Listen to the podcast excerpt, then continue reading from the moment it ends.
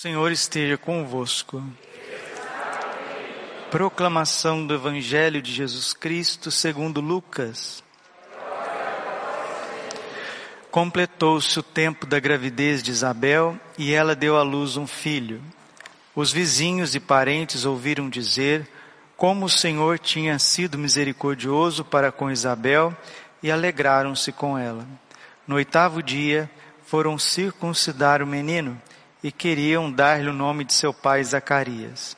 A mãe, porém, disse: Não, ele vai chamar-se João. Os outros disseram: Não existe nenhum parente teu com esse nome. Então fizeram sinal ao pai, perguntando como ele queria que o menino se chamasse.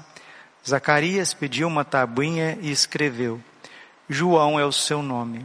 No mesmo instante, a boca de Zacarias se abriu sua língua se soltou e ele começou a louvar a Deus.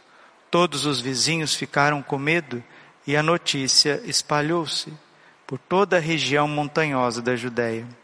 E todos os que ouviam a notícia ficavam pensando: o que virá a ser este menino? De fato, a mão do Senhor estava com ele. Palavra da salvação. Ave Maria, cheia de graça, o Senhor é convosco.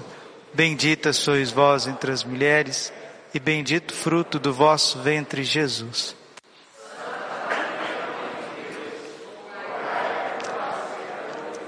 Agora e na hora de nossa morte. Vinde Espírito Santo, vinde por meio da poderosa intercessão. Imaculado coração de Maria, vossa amadíssima esposa. Podemos sentar um pouquinho. Jesus, manso e humilde de coração. Levantai vossa cabeça e olhai, pois a vossa redenção se aproxima. O Natal se aproxima para levantar-nos, para reerguer-nos, para trazer esperança. Se a gente não tem esperança, você vai fazendo um ciclo contrário do caminho da salvação. Você vai olhando para trás. A mulher de Ló olhou para trás virou uma estátua de sal. Quem olha para trás cai no buraco. Aquele que põe a mão no arado não deve olhar para trás. Mas na nossa vida, o passado, tanto as coisas boas como as coisas ruins do passado, vão ficar sussurrando dentro de nós. Quanto mais uma pessoa perde a fé, tanto mais ela olha para o passado tanto mais ela fica lembrando das cebolas do Egito, fica lembrando daquilo que às vezes nem viveu. Isso é uma consequência é, inevitável da falta de fé. Nós vivemos num tempo de um ateísmo muito grande. O século 18, 19 e 20 foi marcado por correntes ateias, iluminismo, racionalismo, comunismo, existencialismo. As grandes potências, os grandes países, na sua maioria, na sua, nos seus parlamentos, legislação, não tem mais fé. Os homens vivem no mundo sem Deus. E quem não tem fé, quer que Deus se revele, quer que Deus mostre o seu rosto, quer que Deus tire a máscara. Infelizmente, as blasfêmias dos ateus não são poucas, tanto no meio literário, filosófico, artístico, né? Quem conhece um pouquinho de filosofia, quem conhece um pouquinho de arte moderna, quem já mergulhou um pouquinho nas letras das grandes bandas, vai, vai perceber que é um duelo contra Deus, uma luta contra Deus, querendo que Deus se revele, querendo que Deus se mostre, mas Deus já se revelou. Deus já se mostrou. E Ele se mostrou no seu Filho. Ele se mostrou em Belém. O Natal é a revelação de Deus. A revelação de tudo quanto sustenta o universo está naquela manjedoura. Aquela criança, né, sendo embalada no colo da Santíssima Virgem. É o sentido, é a razão, é o sustentáculo do universo inteiro. E Deus nasceu pobre. Jesus se fez pobre 2 Coríntios capítulo 8, versículo 9. Rico que era, se fez pobre para nos enriquecer com a sua pobreza. Deus é assim. Ele é humilde. Ele se faz pequeno. Ele se esconde. Se esconde na manjedoura. E nesse escondimento, ele está revelando toda a sua riqueza, toda a sua divindade. Quem que experimentou Deus ao longo dos séculos? Aqueles também que se humilharam, aqueles que se esconderam, aqueles que se deixaram transformar. Quem é autossuficiente não encontra Deus. Deus é paupérrimo. Deus se escondeu, escondeu na fragilidade de uma criança, de um menino trabalhando numa carpintaria, pegando água no poço para sua mãe, rachando lenha, rezando salmos, vendo o pôr do sol, conversando, sorrindo, chorando com as angústias das pessoas ao redor. Esse menino, esse homem, esse jovem Jesus cresceu. A vida dele foi amar o seu pai, sua mãe, amar os pequenos.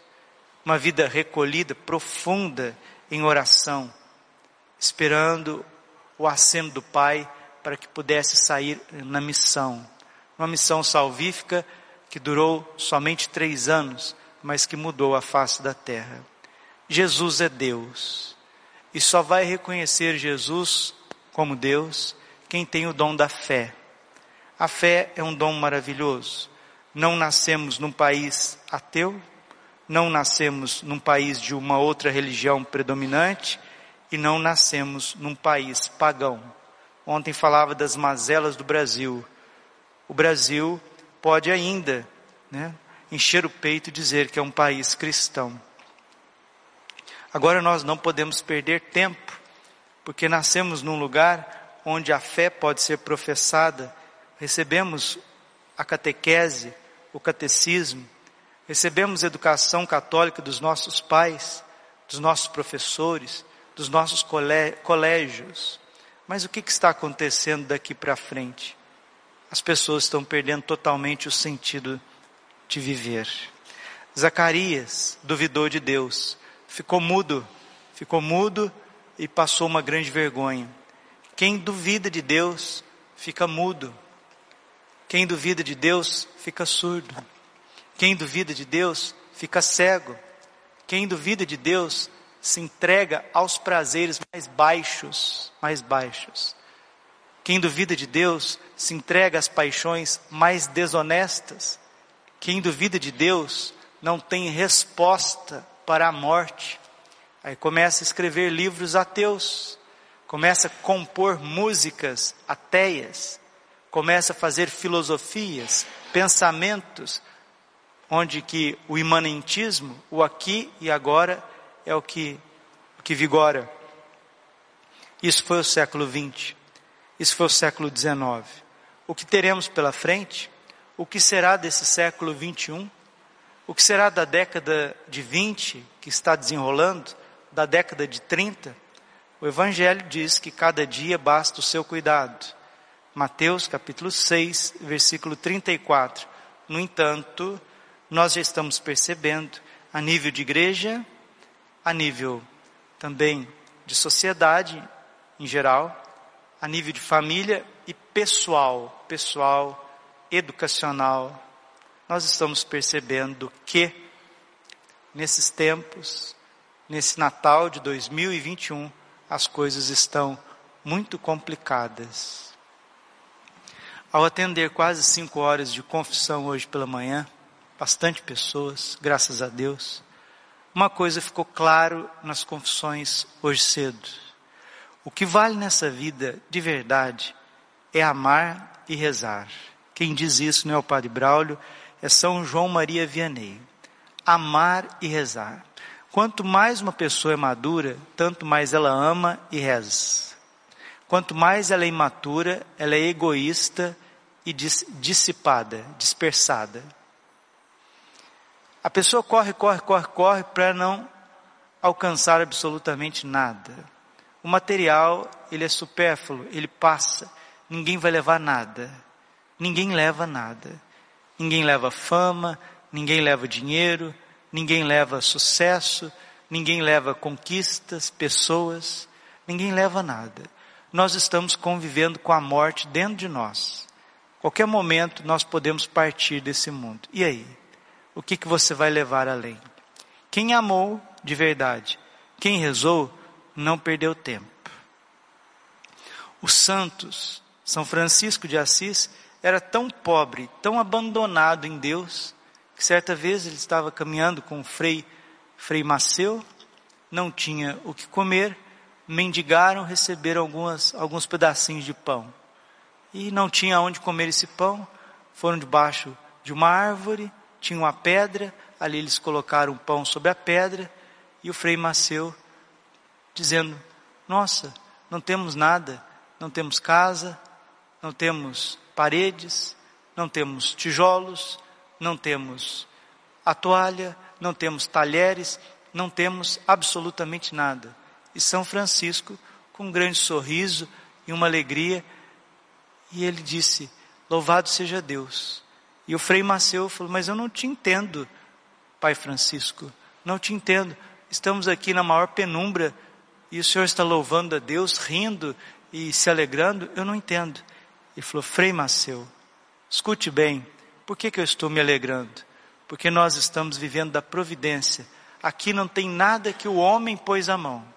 A árvore para nos trazer essa sombra Aqui tem esta pedra como uma mesa que Deus dispôs para nós. Os pães que são fruto da terra. Esse riacho que podemos matar a nossa sede. E São Francisco começou a chorar. E aquele pão seco se molhou com as suas lágrimas. Ele comeu e rendeu graças a Deus. Aquela alegria, aquela força transbordou de tal forma ao coração do irmãozinho que estava junto com ele que também começou a chorar e agradecer a Deus. É assim. Por isso que Jesus disse de São Francisco que ninguém na terra se assemelhou tanto ao coração de Jesus como São Francisco de Assis. Nós temos tudo menos alegria. Nós temos tudo menos gratidão. Nós temos tudo, todos os prazeres sensíveis do corpo, menos a satisfação e o sentido da vida. E esse, esse, esse agravante, esse mal, está crescendo ainda mais, ainda mais. Percebo que nós estamos chegando no fim da linha, nós estamos chegando no fim de uma geração. Essa geração não tem para onde ir mais. Ela está agora produzindo o seu pior. Ela está produzindo o seu pior.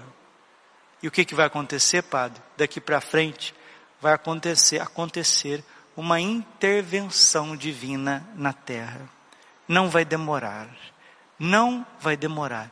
Em Garabandal, Nossa Senhora disse em Garabandal, estudos profundos, estudos sérios, que quando um Papa fizesse uma viagem inédita a Moscou, capital da Rússia, e quisesse voltar para o Vaticano, ele não conseguiria, porque a Europa estaria em grande conflito e esse conflito se espalharia pelo mundo inteiro. Não sabemos se o Papa Francisco irá fazer uma visita a Moscou. Não sabemos. Há indícios, há indícios. Pode-se cumprir a profecia? Pode-se cumprir. Pode não cumprir? Duvido muito, porque é, o quadro geral, né, o que nós estamos vivendo, está mostrando que nós chegamos num limite de muita negação de Deus, de muito materialismo, de muito hedonismo, uma educação fracassada, uma economia onde quem manda nas pessoas e nos países são sociedades secretas, sociedades secretas ligadas a famílias de linhagem satânica, e nós percebemos que a política está amordaçado por essas famílias, que o comunismo é uma forma de alguns é, desinteressados em coisas mais profundas e que não sabem de causa e efeito das coisas poder se distrair enquanto os grandes e escondidos controlam o mundo. Há 500 anos atrás, Quem influenciava a sociedade era a igreja católica apostólica romana. E hoje, quem manda na sociedade? Quem influencia a sociedade? Quem elege governos? Quem derruba governos? Quem influencia a teologia da igreja católica? A espiritualidade. As congregações missionárias da igreja, aonde estão? Esse Natal é um Natal de um profundo exame de consciência para todos nós. Se alegre com pouco, faça como São Francisco, Nossa Senhora e São José, e a perfeita alegria não fugirá do teu coração. Quanto mais você quiser ficar unido aos barulhos, aos prazeres, às comidas, às bebidas, aos excessos, tanto mais você vai ser ansioso, triste e ingrato. Que Deus nos livre e nos guarde disso. Nos dê a verdadeira alegria, a pobreza, o abandono em Cristo Jesus. Padre, e se eu morrer assim, feliz que é? Isaías capítulo 38, versículo 2. Põe a tua casa em ordem, porque irás morrer. Jesus morreu jovem. São José também não durou muito. São Francisco morreu com 43 anos, 44. Santa Teresinha com 24. Os pastorzinhos de Fátima com 8 anos, 9 anos. Quantos santos morreram cedo? Santa Gema Galgani com 26 anos. Santa Elizabeth da Trindade, 26 anos. Carlo Acutis com 16 anos.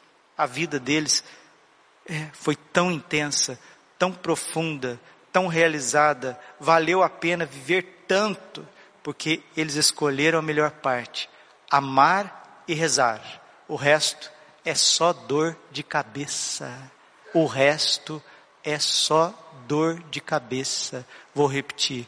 O que vale a pena nesta terra é amar e rezar. O resto é só dor de cabeça. O resto é uma insanidade que não tem fim.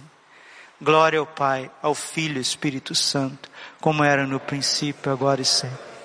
Coração imaculado de Maria, confiança, saúde.